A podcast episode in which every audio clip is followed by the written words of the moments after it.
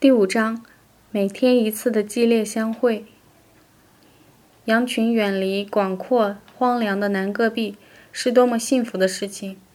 渡过乌伦古河后，他们将会在额尔齐斯河南岸温暖的丘陵地带停留整整一个月的时间。四月的季节，阿尔泰山南麓春牧场的青草刚刚冒出头，羊在大地上深埋脸庞，仔细地啃食眼前的一抹淡淡绿意。缓缓移动。很久以后，他抬起头，发现四面寂静空旷，群山间自己成了孤零零的一个。不知从什么时候失群了，他四处寻找伙伴，又爬上光秃秃的山巅，站在悬崖边四面眺望。大地起伏动荡，茫茫无涯。后来时间到了，他开始分娩。新出生的羊羔发现自己也是孤零零的一个。羊羔站在广阔的东风中，一身的水汽吹干后，陡然长大了许多。母亲带着孩子在群山间没日没夜的流浪，有羊群远远经过时，就停下来冲那边长久张望，呼唤，不是自己的伙伴，仍然不是。而前去找羊的牧羊人在途中遇到了沙尘暴，昏天暗地，他策马在风沙中一步一步摸索行进。直到马儿再也不愿意前进了，满天满地都是风的轰鸣声，世界摇摇欲坠。他下了马，牵着缰绳，顺着山脚艰难的顶峰而行。后来实在走不动了，便侧过脸靠在石壁上，勉强撑住身子。一低头，他看到脚边深深的石缝里，有四只明亮温柔的眼睛。告别寒冷空旷的冬牧场，应该是快乐的事吧。做一只春糕，看上去也是那么幸福。能够降生在温暖又干燥的春牧场，白天里被太阳烤得浑身暖烘烘的，柔软的小卷毛喜悦地蓬松着，黑眼睛那么的美，那么的宁静。夜里则和小朋友们挤在一起，紧紧蜷着身子，沉入平安的睡眠中，深深的、浓年的成长。不远的星空下，母亲们静默跪卧。头朝东方，等待天亮。卡西家养了一群花里胡哨的羊，赶羊的时候，远远看去，跟赶着一群熊猫似的。其实大羊们都还很正常，都是纯种的阿勒泰大尾羊，不是浅褐色的，就是深棕色的。但是小羊们就很奇怪了，共两百来只羊。大羊约一百二十只，小羊七十多只。在小羊中有二分之一是白色羊，四分之一是黑色羊，剩下四分之一是棕褐色羊。其中白色羊里有五分之一长着黑屁股，五分之一则半边屁股黑，半边屁股白，剩下五分之一是奶牛，五分之一是熊猫，最后的五分之一里。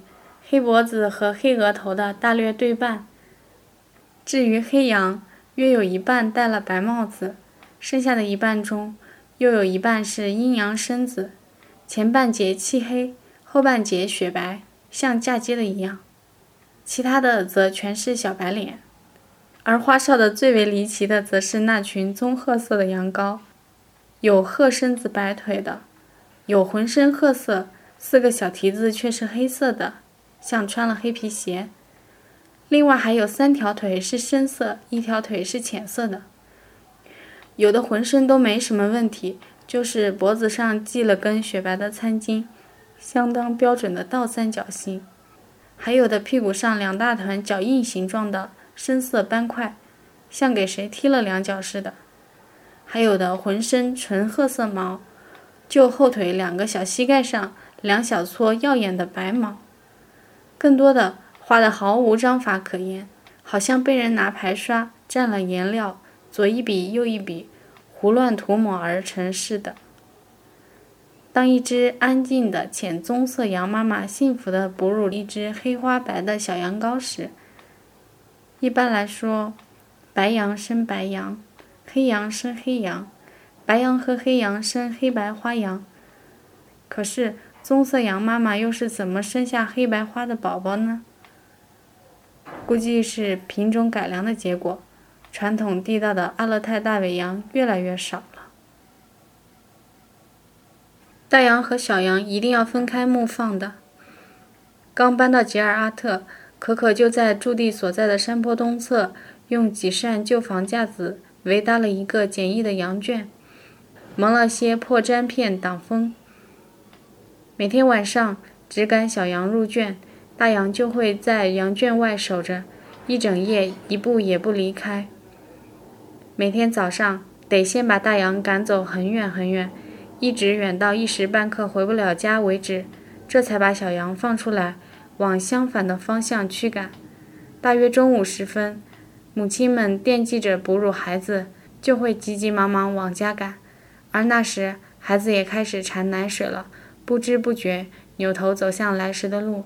这样，母亲和孩子们会在驻地下方那片倾斜的巨大空地上汇合。当母亲们和孩子们汇合，我第一次看到那种情形时，简直给吓坏了，目瞪口呆，双手空空地站在荒野中，简直无处藏身。发生什么事了？害得连连后退，群山震动，咩叫轰天，群羊奔跑的踏踏声震得脚下的大地都忽闪忽闪，尘土从相对的两座山顶弥漫开来，向低处滚滚奔腾，烟尘之中。每一个奔跑的身影都有准确的、毫不迟疑的目标，每一双眼睛都笔直地看到了孩子或母亲，不顾一切，整个山谷都为之晃动。那惊狂的喜悦，如同已经离别了一百年。才开始，我还以为场面是失控了，以为他们预感到了某种即将爆发的天灾，以为他们在被凶猛的大兽追赶。地震了吗？狼来了吗？吓得我大喊“妈妈”，又大喊“卡西帕”，但没人理我。两只羊群猛地撞合到一起后，母亲疾步走向孩子，孩子奔向属于自己的乳房。遍野的呼喊声慢慢沉淀下去，尘土仍漫天飞扬。最后剩下了唯一一个水灵灵的小嗓门，仍焦急地穿梭在烟尘沸腾的羊群中。他的母亲昨夜刚刚死去。我远远地站在沼泽边的乱石堆里，看着这一幕激烈的相会，头盖骨快要被掀开一般。某种巨大的事物轰然通过身体，而身体微弱得像大风中的火苗。这样的相会，尽管每天都会有一次，但每一次都如同一生中唯一的一次一般。